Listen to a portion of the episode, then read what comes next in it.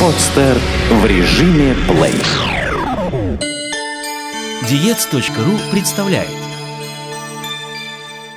Диета при аллергии. Автор Любовь Лунева. Аллергия – это повышенная и избирательная чувствительность организма к тому или иному веществу или соединению. Причем таким соединением, аллергеном, может быть практически что угодно. Простейшие неорганические и красящие вещества, соединения белковой природы, микроорганизмы, клетки самого организма, лекарственные препараты и многое другое. Образовался термин «аллергия» от двух греческих слов – алос – другой, и эргон – действие. Ввел его в медицинскую терминологию австрийский педиатр Пирке Клеменс в 1906 году. Таким образом, аллергия – это непредсказуемая, неадекватная реакция организма на воздействие какого-либо внешнего раздражителя. При проникновении в организм чужеродного агента, антигена, происходит выработка антител, которые связываются с антигеном и помогают ему покинуть организм. Аллергены воспринимаются организмом как антигены, в результате чего возникает выработка антител и аллергическая реакция. Существует огромное количество различных видов проявления аллергии, среди которых можно встретить такие серьезные, как бронхиальная астма, анафилактический шок или отек квинки – также есть менее опасные аллергические заболевания типа атопического дерматита, кожные высыпания и аллергического насморка, ринита. Эти и многие другие виды аллергических заболеваний у одних людей могут вызываться пищевыми продуктами, а у других – пылью, шерстью домашних животных, сильным морозом и ветром, пыльцой цветов и деревьев, бытовой химией и множеством других провоцирующих факторов – Поэтому для столь различных видов аллергии диетические рекомендации будут также существенно отличаться и приобретут индивидуальный характер. Но все-таки некоторые моменты будут одинаковы для всех аллергических проявлений. Первое. Необходима индивидуальная консультация аллерголога, который поможет выявить безопасные и запрещенные продукты питания. Возможно, придется сдать серию анализов для выявления конкретных аллергенов. Второе. Все новые продукты питания нужно пробовать с большой осторожностью. Особенно это касается экзотической и непривычной еды. Подобные эксперименты особенно опасны в зарубежных поездках и туристических походах. Поэтому, если и решите попробовать что-то новенькое, то делать это лучше всего дома, под присмотром близких. Третье. Всю еду старайтесь готовить самостоятельно, используя при этом исходные сырые продукты. Лучше не покупать уже готовые полуфабрикаты – котлеты, пельмени, фарш и так далее, а также консервированные продукты, различные соусы и майонезы, так как вы никогда на 100% не сможете быть до конца уверены в их составе. И четвертое. Если посещаете кафе или ресторан, то заранее внимательно ознакомьтесь с составом выбранного блюда. Если сомневаетесь в переносимости предлагаемых продуктов, лучше откажитесь от риска попробовать эксклюзивное блюдо от шеф-повара. Эти рекомендации актуальны как для взрослых, так и для детей. Если у ребенка есть склонность к аллергии, то нужно как можно тщательнее контролировать его рацион питания. На первых порах жизни сделать это не составит особого труда, а вот когда малыш пойдет в детский сад или школу, могут возникнуть трудности. Поэтому ребенку следует объяснить, что можно ему есть, а что крайне нежелательно – если продуктов, вызывающих аллергию, много, то лучше всего составить полный список запрещенной еды и передать его воспитателю или учителю.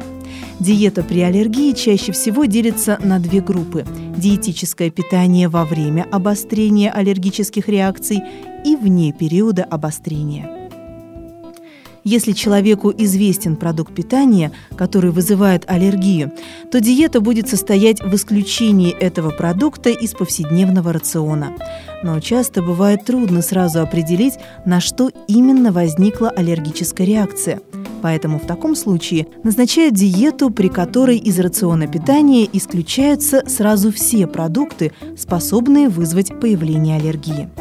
Вся пища по степени аллергенности условно делится на продукты с высокой аллергенной активностью – коровье молоко, рыба, икра, яйца, куриное мясо, ракообразные, шоколад, кексы, торты, варенье, мед, орехи, дыня, ананасы, цитрусовые, смородина, виноград, ананас, гранат, хурма, земляника, клубника, облепиха, киви, малина, грибы, сельдерей, томаты, редис, щавель, квашеная капуста, шпинат, рожь, пшеница, горчица, какао, кофе, копчености, пряности, соленья, бульоны, печень и субпродукты, газированные напитки, алкоголь.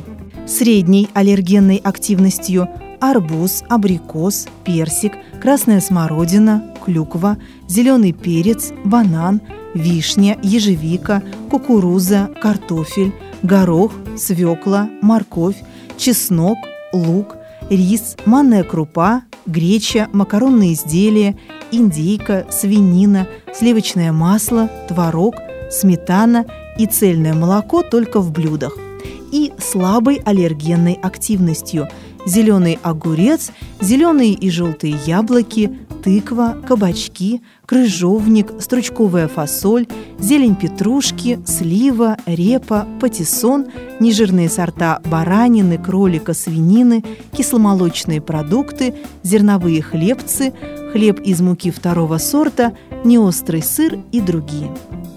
Диетическое питание в фазу обострения аллергического заболевания – Физиологическая особенность людей, имеющих аллергические заболевания, заключается в их изначальной повышенной чувствительности к различным внешним аллергенам. Во время обострения аллергического заболевания организм человека находится в состоянии гиперактивности, поэтому любой, даже незначительный раздражитель может усилить проявление аллергии. Поэтому так важно соблюдать диетические предписания, чтобы максимально снять дополнительную аллергическую нагрузку с ослабленного.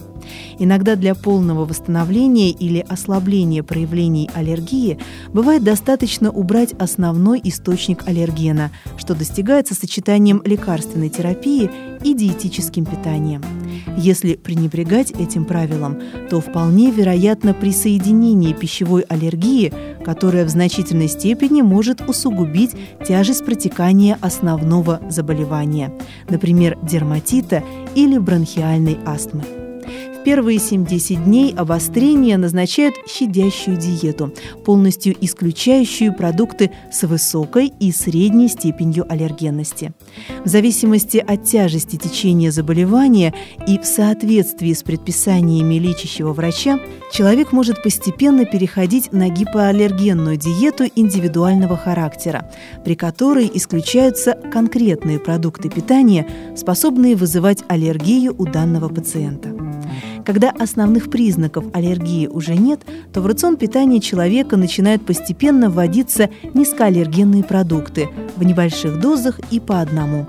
При нормальной реакции со стороны организма эту пищу можно добавлять в уже больших количествах. Неспецифическая гипоаллергенная диета включает в себя продукты питания, которые относятся к низкой аллергенной активности – Поэтому такая диета подходит при любых аллергических заболеваниях. Питьевой режим при гипоаллергенной диете не уменьшается, если аллергия протекает без появления отеков. В противном случае количество потребляемой жидкости уменьшается, также сокращается и потребление поваренной соли. Если у человека уже сформировалась пищевая аллергия, дающая при этом частые обострения, то рекомендуется снижать потребление белковой пищи на одну четверть или в половину. Это связано с тем, что чужеродный белок часто может быть причиной повышенной склонности организма к аллергии. Уменьшение белковых продуктов сопровождается увеличением количества овощей и фруктов. Основным источником углеводов выступают растительные продукты – зерновые, фрукты и овощи. Количество простых сахаров, кондитерские и хлебобулочные изделия ограничивается. жиры ненасыщенные также должны обязательно присутствовать в рационе питания человека. Желательно, чтобы они были растительного происхождения и содержали незаменимые полиненасыщенные жирные кислоты. Приблизительное меню при аллергии рекомендуется согласовывать с аллергологом.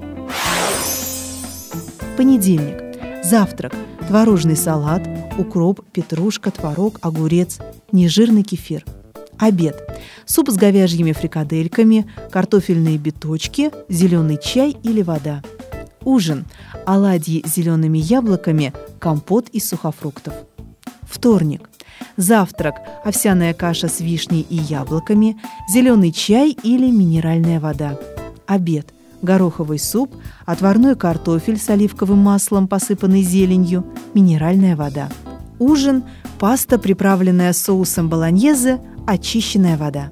Среда – завтрак – салат из капусты, зелень петрушки, укроп, капуста, оливковое масло, сок из зеленого яблока. Обед – картофельная запеканка с творогом, зеленый чай или минеральная вода. Ужин. Кабачки цукини, фаршированные рисом и овощами, компот из сухофруктов. Четверг. Завтрак. Гречневая каша, кефир. Обед. Молочный суп с вермишелью, картофельные лепешки, компот. Ужин.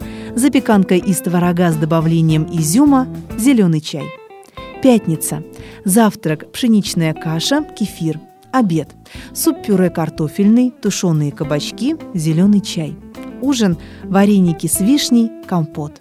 Суббота. Завтрак – бабка из картофеля с творогом, кефир. Обед – суп овощной с кабачками, оладьи из тыквы, компот. Ужин – овощную рагу, очищенная вода. Воскресенье. Завтрак – яблоки запеченные, фаршированные изюмом и творогом, минеральная вода. Обед – суп овощной с говядиной, капустные котлеты, компот. Ужин, оладьи из кабачков, кефир.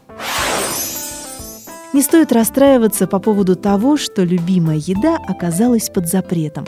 Ведь даже из разрешенных продуктов можно приготовить множество вкусных и полезных вещей. Такая гипоаллергенная диета поможет не только сократить проявление аллергии, но и уменьшить общую калорийность рациона питания – что положительным образом скажется на вашей фигуре. Эту и другие статьи вы можете прочитать на diets.ru Сделано на podster.ru Скачать другие выпуски подкаста вы можете на podster.ru